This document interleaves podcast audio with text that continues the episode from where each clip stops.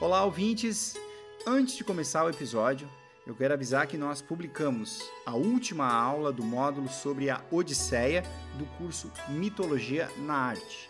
Então, quem nos apoia na modalidade Deus, de 40 reais por mês, tem um curso completo sobre o clássico de Homero, narrado pelo professor Moreno, que mostra, ao longo da história, os principais quadros e obras de grandes artistas que retrataram um livro. Quem nos apoia na modalidade Deus tem acesso ao curso Mitologia na Arte, que conta com outros três módulos. Tem um sobre toda a saga de Troia, que inclui também a Ilíada. Tem um módulo sobre os heróis, que nós já narramos aqui nos episódios, mas lá você tem mais detalhes e, é claro, as obras de grandes artistas, como eu falei e um módulo sobre os amores de Zeus com mortais, que povoaram, como já mostramos aqui, grande parte dos mitos gregos. Além do curso, quem apoia também tem direito a PDFs com conteúdos exclusivos de todos os episódios. São mais de 50 documentos com quase 200 textos para você se aprofundar em mitologia. Como a gente sempre diz, esse podcast é feito com muito amor e carinho por nós, mas dependemos exclusivamente do apoio dos ouvintes.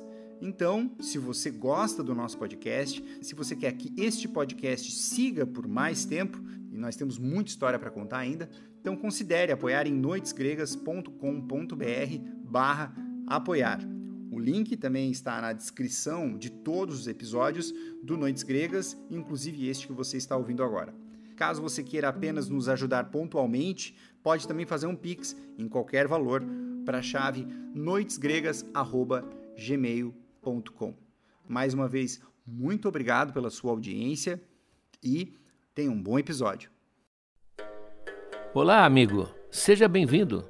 Eu sou o professor Moreno e você está ouvindo mais uma vez um episódio de Noites Gregas, o nosso podcast dedicado aos mitos e às narrativas que herdamos do mundo antigo. Lembro que no site noitesgregas.com.br, para cada episódio, você vai encontrar material extra, textos, vídeos, áudios de acesso exclusivo para os apoiadores. Este seu apoio é fundamental para manter esse projeto no ar. Visite o site noitesgregas.com.br e saiba como você pode ajudar. Você tem alguma dúvida? Tem alguma pergunta sobre o conteúdo que ouviu? Se você se tornar um dos nossos apoiadores, receberá o valioso número do WhatsApp para se comunicar com o nosso oráculo. Nesse episódio, vamos falar sobre Deméter, a mãe, no seu sentido mais completo.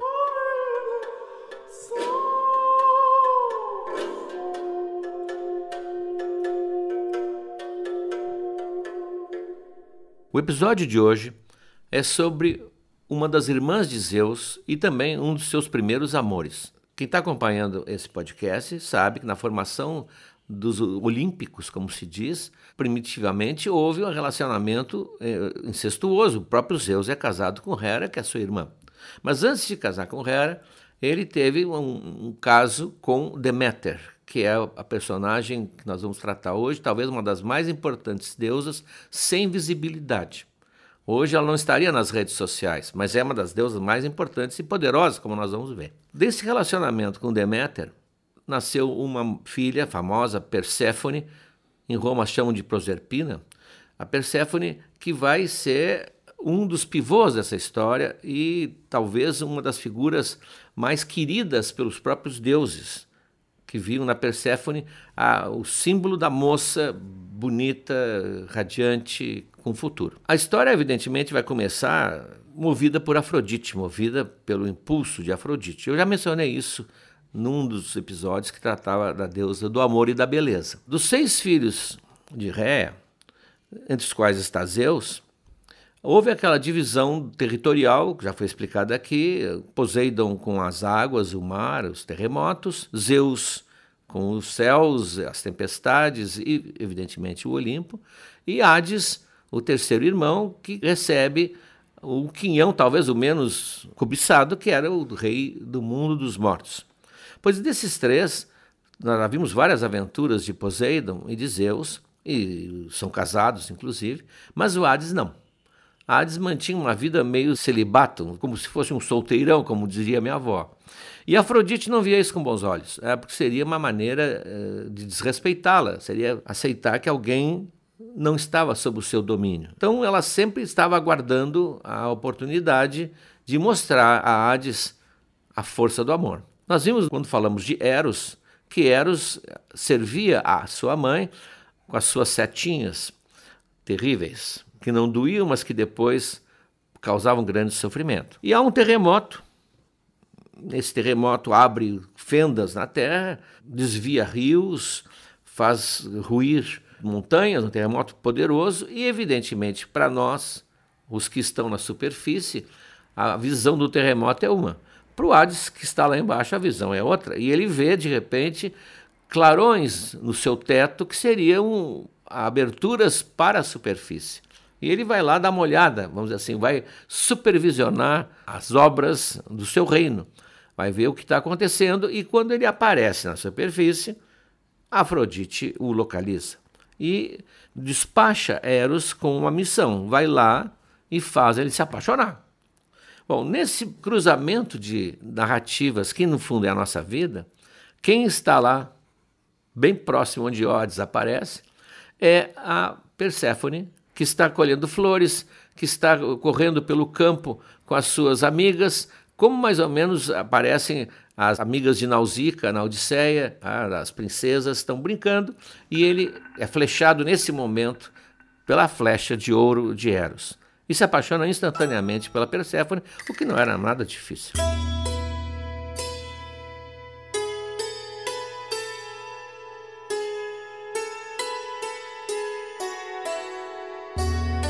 Ele não sabe o que fazer, porque é filha de Zeus. Ela é filha de Zeus com Deméter.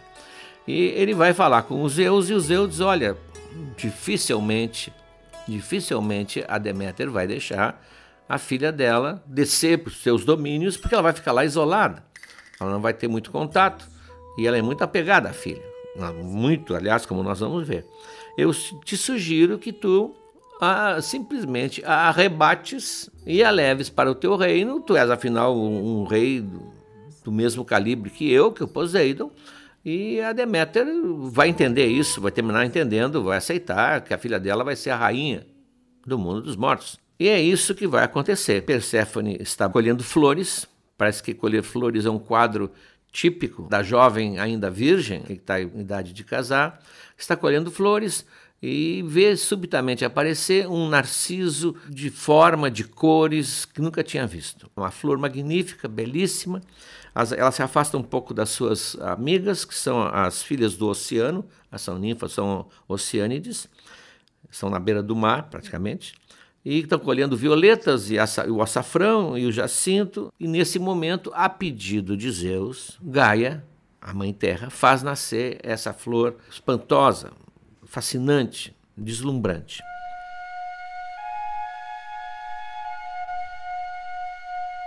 A moça se abaixa para colher e subitamente o chão se abre e aparece o carro de Hades ele no seu carro, com cavalos velozes, cavalos negros velozes, e sem parar, na passada, ele enlaça a Perséfone pela cintura e desaparece na fenda que tinha se aberto e a fenda se fecha. Desapareceu a Perséfone. O que ela deixa no ar é um grito um grito de, de espanto, de medo, de um, apelo à mãe. A mãe está tá longe, ela se distraiu. Né? Aquele medo que as mães têm, que aliás está bem claro nesse mito, que se elas não estão supervisionando, o, os filhos podem ser abduzidos, no caso aconteceu.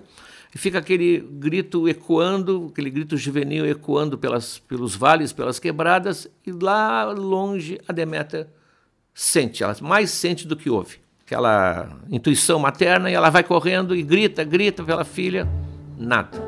Não há sinal dela. Não ficou nem vestígio no solo, não há sinal. Ah, não há sinal, e a Deméter não sabe o que fazer, e começa a se desesperar e vai gritando e chamando pela filha, até que a noite vem, ela pega uma tocha e com a luz ah, da tocha precária, ela continua chamando, chamando por sua filha, que não pode responder. Em que lugar se deu esse rapto? Bom, evidentemente que essa cena, que é uma cena importantíssima na, na, na mitologia, foi reivindicada por vários lugares. Isso era muito comum. Ah, não foi aqui, foi lá, foi acolá. Então, um dos lugares, por exemplo, que até hoje, evidentemente, se mantém a tradição, foi a Sicília.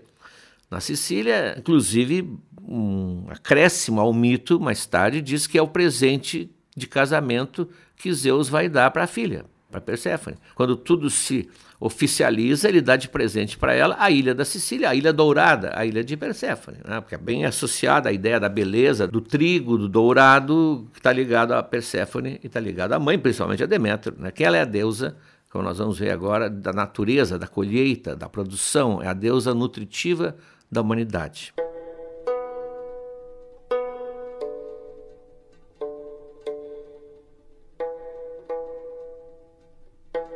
Os gritos da moça talvez tenham sido ouvidos por muita gente. Ninfas, sátiros, talvez até humanos. Mas só uma entidade, a Hecate, né, que é a deusa da noite, resolve falar com a Deméter e diz: Olha, eu ouvi, mas eu não tenho certeza. Eu acho que talvez tenha ouvido o eco do grito dela, mas eu tenho certeza que Hélios, o deus do sol, deve saber. É porque foi de dia. Então a Deméter vai desesperada falar com o Hélio e o Hélio diz: Olha, quem levou foi o Hades. Quem levou foi o Hades.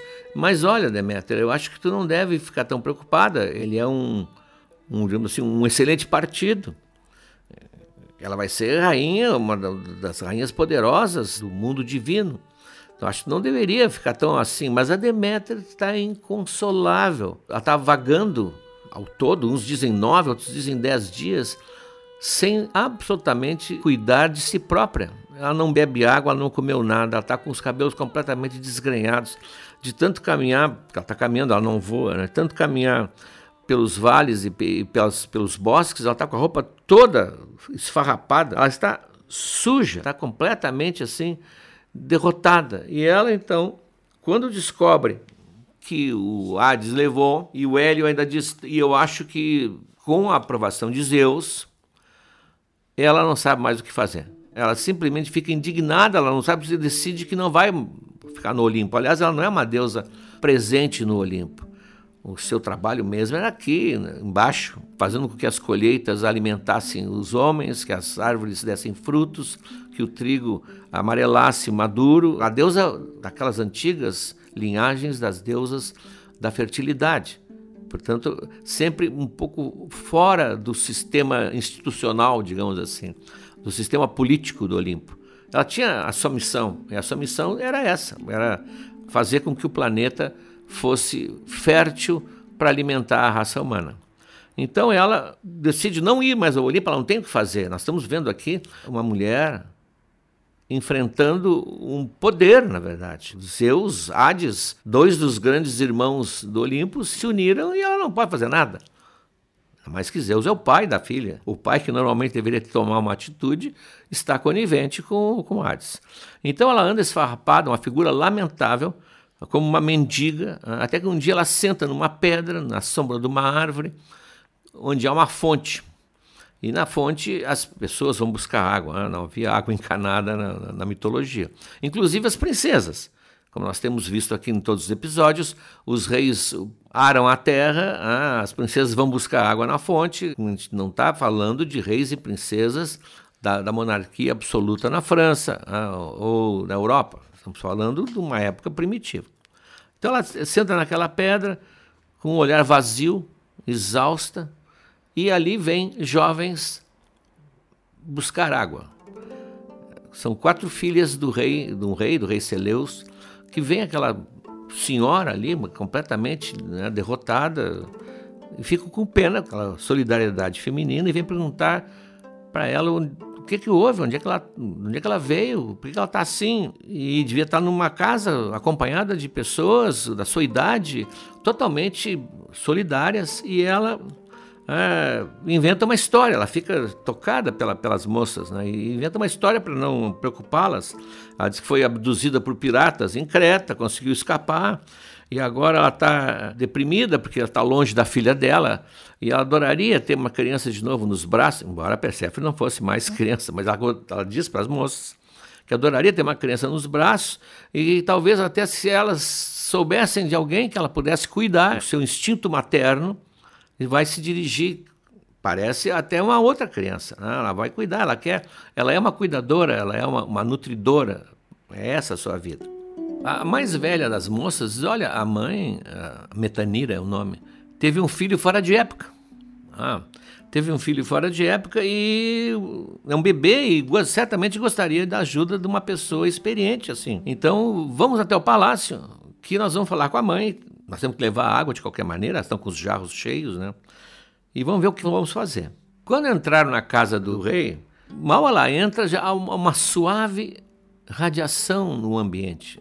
Que ela é uma deusa, né? Ela está, vamos assim, em situação deplorável, mas ela continua. Há um, uma coisa estranha que entra no ambiente também. A Metanira estava sentada, que, a, que, seria a rainha, levantou e a, acho que impressionada com essa, ela também captou essa energia diferente e muito respeitosa também ela ficou. Presente-se a presença de uma divindade. Né? Na Grécia, na mitologia grega, a presença da divindade não passa despercebida assim, mesmo que ela esteja transformada numa mendiga e manda uma serva colocar um banquinho para ela sentar. E ela fica ali sentada, ah, mas com os olhos para o chão. Certamente quem está ouvindo esse episódio, que é da área psi, ela está com sintomas assim de total depressão. Ela fica olhando para o chão, ela não, ela não interage. Mesmo que tenha um posto, vem uma moça daquelas, uma das princesas, traz um pelego para que o banco fique macio. Quer dizer, é uma acolhida totalmente bondosa, respeitosa, mas ela fica ali sentada, silenciosa, não, não, não saúda ninguém que entra na, na sala, não, não sorri, está indiferente, oferecem comida, ela não quer. Realmente, ela simplesmente mudou da pedra que ela estava na árvore para dentro da casa, mas não, não reagiu mais. Vendo isso, surge um personagem curiosíssimo, que é a Yambe, também chamada de Balbo. O Freud fala nisso. O Freud tinha até uma, parece uma estatuetazinha na sua coleção da Balbo. É uma serva, portanto, ela é um, pertence aos serviços da casa, mas é uma camponesa a, a, destampada para frente, como se diz, e ela começa, ela, ela resolve fazer a senhora, aquela coitadinha, sorrir. Ela fica impressionada com a tristeza da velhinha, velhinha não, a aparência que está de velhinha, e resolve que vai fazê-la sorrir. E ela faz uma dança, uma dança burlesca, como elas não usam, na mitologia pelo menos, não se fala em roupa de baixo, ela levanta o manto e desenha ou risca com carvão na barriga um, um, uma figura em que uh, o pubis, uh, os pelos pubianos formam uma espécie de, de, de cavanhaque. Ela faz uma, uma brincadeira uh, usando a, a, vagina e os pelos pubianos e dança e grita e sei lá quais são as palavras que, dessa, dessa, das letras que ela dança, e a Deméter esboça um sorriso. Diga-se que isso não é uma invenção da Balbo ou da Yambi, como quiser. Isso é, seriam danças femininas dos festivais femininos, em rituais que eram fechados para os homens e que se chamava de anazirma. Anazirma é a saia sem a saia, com a saia levantada. Elas demonstravam assim, zombavam, digamos assim, simbolicamente dos homens que não estavam presentes, é claro, afirmando o poder que elas tinham, que elas tinham, vou trocar o tempo verbal, o poder que elas têm com o sexo dominante, que é o feminino, sem dúvida, e esse mito não deixa dúvida. Eu vou até fazer um pequeno parêntese necessário. Praticamente toda a literatura, todos os relatos que nos vieram da Grécia, são escritos por homens, masculinos. São raros os relatos relatos. Poesia temos, escrita por mulheres, mas relatos pouquíssimos. Então, existe uma área da experiência grega da qual nós não temos grande informação. O Pausanias, a nossa guia na Grécia chamava de Pausanias, o Pausanias é um escritor muito interessante porque ele já, no, depois de Cristo, resolve caminhar pela Grécia e fazer um relato, eu já mencionei talvez aqui, um relato do que ele está vendo. É o primeiro, é o grande guia turístico, digamos assim. Ele vai caminhando, diz, bom, na saída de Atenas, à esquerda temos tal coisa, à direita temos tal estátua. Ele vai palmilhando a, a Grécia e escrevendo, região por região, é, um, é fantástico. onde ele registra, evidentemente, todas as coisas mitológicas que ainda estavam vivendo né, 100 anos depois de Cristo.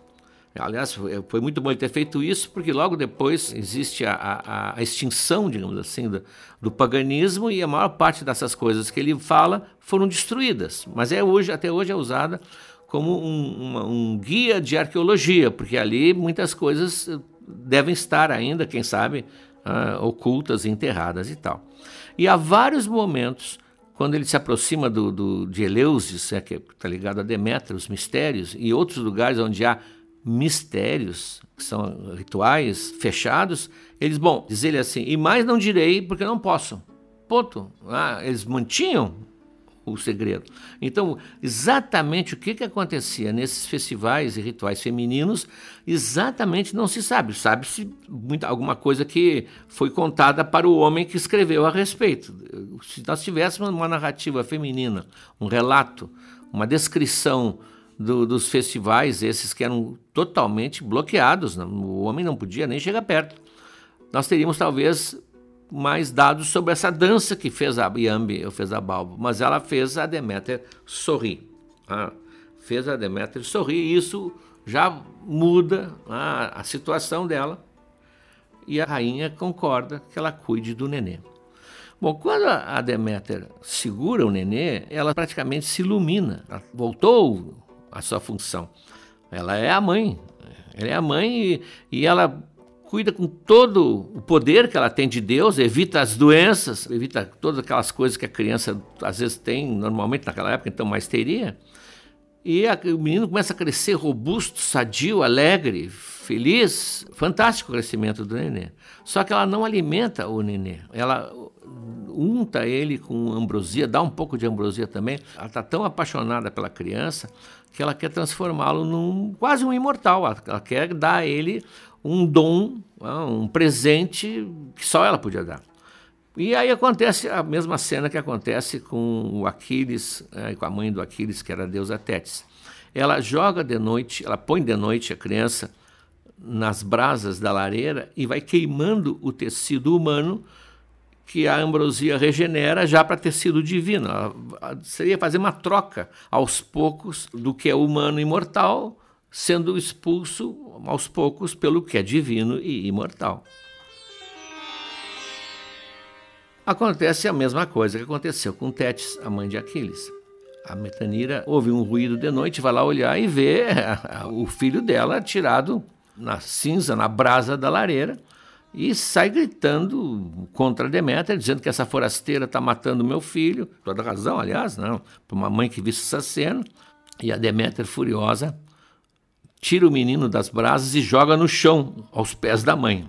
E subitamente acontece a sua metamorfose. Ela volta a ser Deméter. A velha esfarrapada desaparece e aparece no esplendor da sua beleza a Deméter. Seus cabelos ah, com tranças um, imediatamente um aroma maravilhoso enche o palácio inteiro pela casa, há uma luminosidade em volta dela. Ah, tá, porra, aí a, a Metanira fica apavorada, ela, ela, ela acabou de brigar uh, e gritar com uma deusa. E ela, a Deméter está realmente irritada, né? ela diz: Tu não reconheces a boa sorte que tu tens. Eu sou Deméter e teria tornado teu filho imortal como um verdadeiro Deus. Agora, porém, ele vai ser como tu, vai ter o destino de qualquer homem.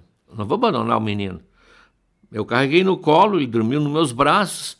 Eu vou fazer o que eu puder fazer por ele, mas não vai ser mais imortal. Agora manda que teu povo construa um templo para mim e que observem os ritos que eu vou determinar. É, nós já falamos aqui, o templo na Grécia não era para os fiéis entrarem, o templo era a casa de Deus. O templo de Hera era um dos lugares onde Hera podia ficar se quisesse. Ela tinha lugares, portanto, espalhados por todo o mundo grego. O templo era para a divindade. As pessoas ficavam fora do templo, eh, em volta do templo, o altar era fora do templo, e quem entrava lá eh, para fazer os rituais necessários, claro, os sacerdotes, como sempre, né, tinham acesso. Mas então ela quer, na verdade, um, uma casa, faça um templo para mim. A Mitanira está tão atordoada que ela não consegue falar, e o nenê no chão, o nenê criado por Deméter, o nenê é um nenê ninja. Né? O nenê começa a resmungar, é óbvio, né? E, e a, a, se mover, e as irmãs vêm e pegam ele no colo para tirar do chão e ele começa a chorar. Chorar porque agora quem está segurando ele não é mais a Deméter, né? não são os braços maravilhosos da deusa.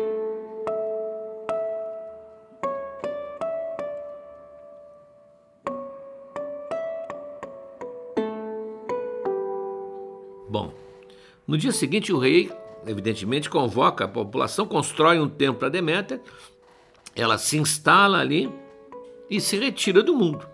Ah, vou ficar aqui. Não, ela não vai, pelo menos não vai mais vagar pelas campinas, pelas montanhas, ela vai ficar ali.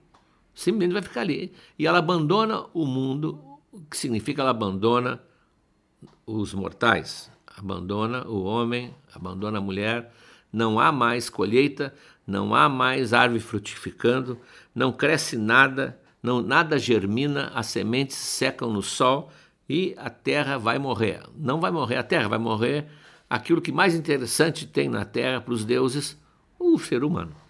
Bom, o Zeus é chamado a intervir, né, já que ele é o poder, ele é o, o prefeito da terra, então ele manda o, a Íris Veja que diplomaticamente ele tem dois mensageiros, Hermes e a Íris. Ele manda a Íris. Ele já tinha noção da adequação. Manda a Íris dizer, olha, Deméter, volta, né, por favor, a tua bênção é necessária. Mas os campos vão sofrer, os animais vão morrer e o ser humano vai morrer depois. Os nossos mortais vão morrer. Mas ela está irredutível. E os Zeus então resolve mandar Deus por Deus, deusa por deusa, falar com a Deméter. Porque são amigos ou irmãos e, e levando presentes, nada. Ela tá, não. Ela não vai ceder. Minha filha tem que voltar. Aí Zeus vai falar com ela, o próprio, né, na verdade, aquele pai, né? E diz: Olha, mas o Hades é o nosso irmão, ele é um bom marido, e agora ela é rainha. É, o que, que tu queres mais para nossa filha? É como a Hera. Compara a Perséfone com a Hera. E, e, e os Zeus ainda usam um argumento. E ele fez isso por amor. Não é uma aventura. Ah, ele não está ofendendo a nossa filha, ele está apaixonado por ela, vai ser um excelente marido. Não, Deméter diz: não vou voltar, não vou fazer mais nada do que eu costumava fazer. Bom, aí que saída ele tem? Manda o Hermes, agora manda o Hermes lá ao mundo dos mortos falar com Hades. E diz: olha, deixa a Perséfone voltar, ao menos para a mãe vê-la. Talvez que vendo e falando com ela, ela não fique com essa raiva que ela está. O, o Hades, uns dizem que é aconselhado por Zeus, recebe a, a, o pedido muito naturalmente, naturalmente demais até, né? mas diz para Perséfone comer alguma coisa antes de ir embora e dá a ela alguns grãos da, de uma romã maravilhosa. Né? Uma romã, a romã é uma fruta comum na paisagem grega. Uma, uma romã maravilhosa, ela come três ou quatro daqueles grãos ou bagos, como se chama, não sei como se chama aquilo que a romã tem. E ela está feliz porque vai voltar a ver a mãe. Ela também, evidentemente, sente falta da mãe. Talvez não tanto quanto a mãe sente a falta dela, como geralmente acontece. Então, quando o Hermes chega com o próprio carro de Hades, Hades empresta o seu carro, puxado por cavalos, e coloca a Perséfone diante de Deméter, é uma cena assim maravilhosa. As duas, o encantamento de se reverem, um abraço insubstituível. E ela examina a filha e vê como ela está, dizer, está tá mais magra, né? como diziam antigamente, é, mais gorda. Bom, aquela conversa de mãe com a filha, a mãe faz aquela revisada geral que sempre fazem, e ela se lembra e diz, mas tu não comesse nada lá. Porque se alguém comeu alguma coisa no mundo dos mortos, não pode voltar. Ela disse, não, só o, o, alguns grãos só de romã que eu comi, pronto. Ela não tem mais o que fazer. Claro que essa romã, esses grãos de romã que ela comeu, que são vermelhos e vivos, como dizem os poetas, é um símbolo ah, do desvirginamento da Perséfone. Evidentemente, é uma metáfora. Que, na verdade, Hades fez foi torná-la sua mulher. E isso é irredutível. A Deméter vai entrar em desespero quando Zeus, nesse momento servindo exatamente como que ele deveria ser, o conciliador, ele propõe uma solução que os dois têm que aceitar. Ela vai passar uma parte do ano com a mãe, aqui em cima, e vai passar uma parte do ano com o marido lá embaixo. Há uma pequena discussão qual é a parte que cada um. Uns dizem que seria um verão e a primavera passa com a mãe, e o inverno e o outono passa lá embaixo. Mas os gregos trabalhavam com três estações, então, na verdade, ficariam uh, dois terços com a mãe e um terço com o marido. Bom, essa discussão não, não importa. Bom, os dois aceitam, os dois aceitam, e a, e a Perséfone, então, passa a ser mulher oficial de Hades e filha de Deméter. Quando se aproxima a época da Perséfone vir visitar a mãe, a terra começa a brotar de novo. É a alegria de Deméter, seria as flores, as colheitas, tudo começa a, a, a, surgir porque a filha vai voltar. Quando ela vai embora, o, o mundo começa a ficar mais triste, caem as folhas das árvores, uh, cobre-se de neve, o inverno tira as, uh, o verdor do, do, do, dos bosques, é porque a mãe está triste. Foi uma maneira também de explicar etiologicamente, é um mito etiológico. O mito, mito etiológico explica alguma coisa da natureza, dá uma forma de compreender algo que acontece que eles não entendiam muito bem. Bom, Deméter, que agora está feliz, pelo menos agora ela tem uma, uma, uma solução para o seu problema, ela volta à casa do rei Seleu, onde estava o seu templo, inclusive, e faz com que um dos, dos filhos, uns dizem que é o, é o próprio menino, aquele que ela estava criando, outros dizem que não, que é o irmão, o Triptólemo, ela faz com que ele se torne um divulgador da arte de cultivar, porque ela, ela que tinha o segredo, ela detinha o segredo da agricultura. Então ela transmite a esse jovem todos os segredos de, de fazer a planta nascer, de, de, de semear, etc. E ele passa a ser uma espécie de, de volante por toda a região grega antiga, explicando como se faz a terra produzir o alimento necessário. Então ela se torna uma espécie assim de, de, de benfeitora através desse, desse rapaz. Há um detalhe cômico que não podia deixar de ter nessa história toda. Depois de acertar esse protocolo de visitas, etc., a Deméter descobre que há uma ninfa que tinha um caso com Hades. Claro, o Hades, o Hades não, não, não era casado ainda, né? Era a Minta.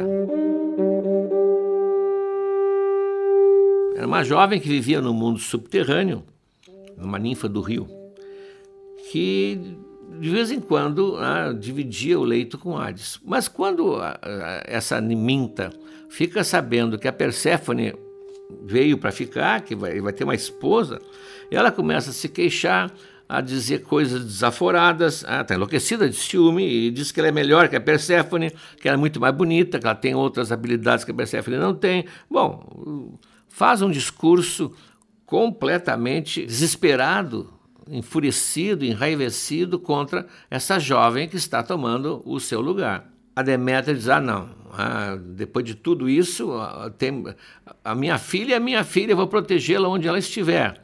E ela vai e transforma a minta numa planta, uma erva, uma, uma folha rasteira que nasce né, nos caminhos, lado dos caminhos, e que todo mundo pode pisar em cima. Quer dizer, para pisar em cima, ela vai castigar a minta. E a minta é a menta, a hortelã. Essa é a lenda do, do nascimento da hortelã. Assim nasceu a hortelã por um acerto de contas da Deméter com ela.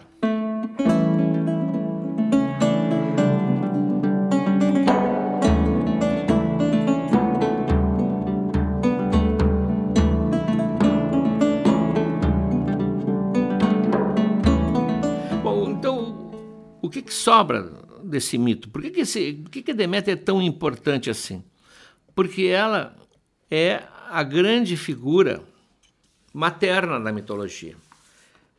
Hera tinha filho, Afrodite tinha filhos, mas ninguém tinha filho como tinha a Deméter. Ela se torna o exemplo dessa força misteriosa que são as mães. Com essa persistência dela, eh, lembra inclusive, um autor lembrou as mães da Praça de Maio da Argentina, que se recusavam a aceitar o desaparecimento dos filhos. Ela, com essa persistência, com essa coragem e com essa ideia de que eu vou encontrar meu filho, no caso dela, minha filha, ela conseguiu enfrentar, no caso aqui, se nós formos olhar, o, o poder instituído. Ela foi enfrentar o mundo masculino. Zeus teve que ceder. Zeus não teve outra hipótese. Ela obrigou, com essa força que a gente sabe que existe, né? a Deméter era um símbolo disso, ela, ela obrigou a, a, instituição, digamos assim, que era formada por um conluio entre o Hades e os Zeus, a transigir. É um símbolo também da vitória, da vitória. Por isso que esse episódio se chama Deméter a mãe. Ela tem aquela espécie de satisfação luminosa que depois no mundo cristão vai aparecer nas Madonas.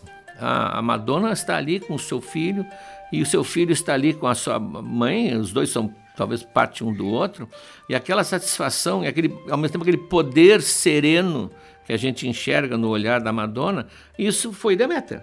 A Deméter nada mais é do que um, uma parte de uma longa figura feminina que vem de, de milhares de anos. Ela continua o trabalho, inclusive, da sua avó e da sua mãe. Porque a sua avó, a Gaia, teve que dar um jeito de defender os seus filhos do seu marido. A sua mãe, a Ré, a mesma coisa, teve que arranjar uma maneira de livrar os filhos do estômago de Crono, que tinha engolido.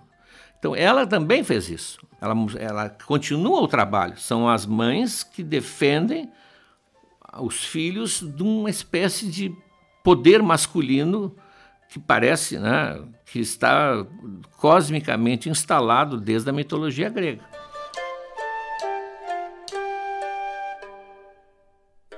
Olá pessoal, aqui é o Felipe Speck, o Hermes do Noites Gregas. Ordenado por Zeus, trago aqui duas mensagens para você ouvinte. Primeiro, um aviso sobre este episódio do podcast todos os nossos apoiadores receberam por e-mail um PDF com conteúdos extras sobre a Deméter. Tem lá uma série de representações da deusa na arte e tem uma história emocionante que envolve a Perséfone, a filha de Deméter. É a história de um guerreiro grego, o Protesilau, que depois de morrer em Troia, suplicou aos deuses que lhe permitissem rever a esposa antes de se mudar definitivamente para o mundo dos mortos. A Perséfone é quem convence o Hades, seu esposo, a deixar o Protesilau rever a companheira por algumas horas. Segundo e último aviso, já falei aqui algumas vezes, mas não vou cansar de repetir, que nós temos um curso sobre mitologia na arte no site noitesgregas.com.br. Os nossos queridos apoiadores da modalidade Deus recebem periodicamente uma aula exclusiva sobre um personagem da mitologia grega e como ele foi representado pelos artistas nas esculturas e pinturas do Ocidente. O curso já completou o primeiro módulo, em que falamos sobre os amores que Zeus teve com mortais, e lá tem as histórias da Danae, da Semele, da Alcmena, da Leda, que é a mãe de Helena, do Ganimedes, da Calisto, da Europa e da Io. Mas tem mais. Nós estamos agora gravando as histórias dos heróis gregos. Perseu e Belerofonte já estão lá e nós acabamos de contar a história de Jazão. É bastante coisa, né? Pois é. Essa é a nossa forma de mostrar a nossa gratidão aos que apoiam o nosso podcast. Nós queremos seguir com Noites Gregas no ano que vem e dependemos do seu apoio para manter esse projeto no ar. enquanto estivermos aqui, podem contar com a gente para desbravar o mundo da mitologia. Aliás, Diz aí qual é o nosso próximo episódio, Moreno. No próximo episódio, veremos um dos maravilhosos gêmeos do Olimpo, Apolo, o senhor da lira, do arco e da medicina.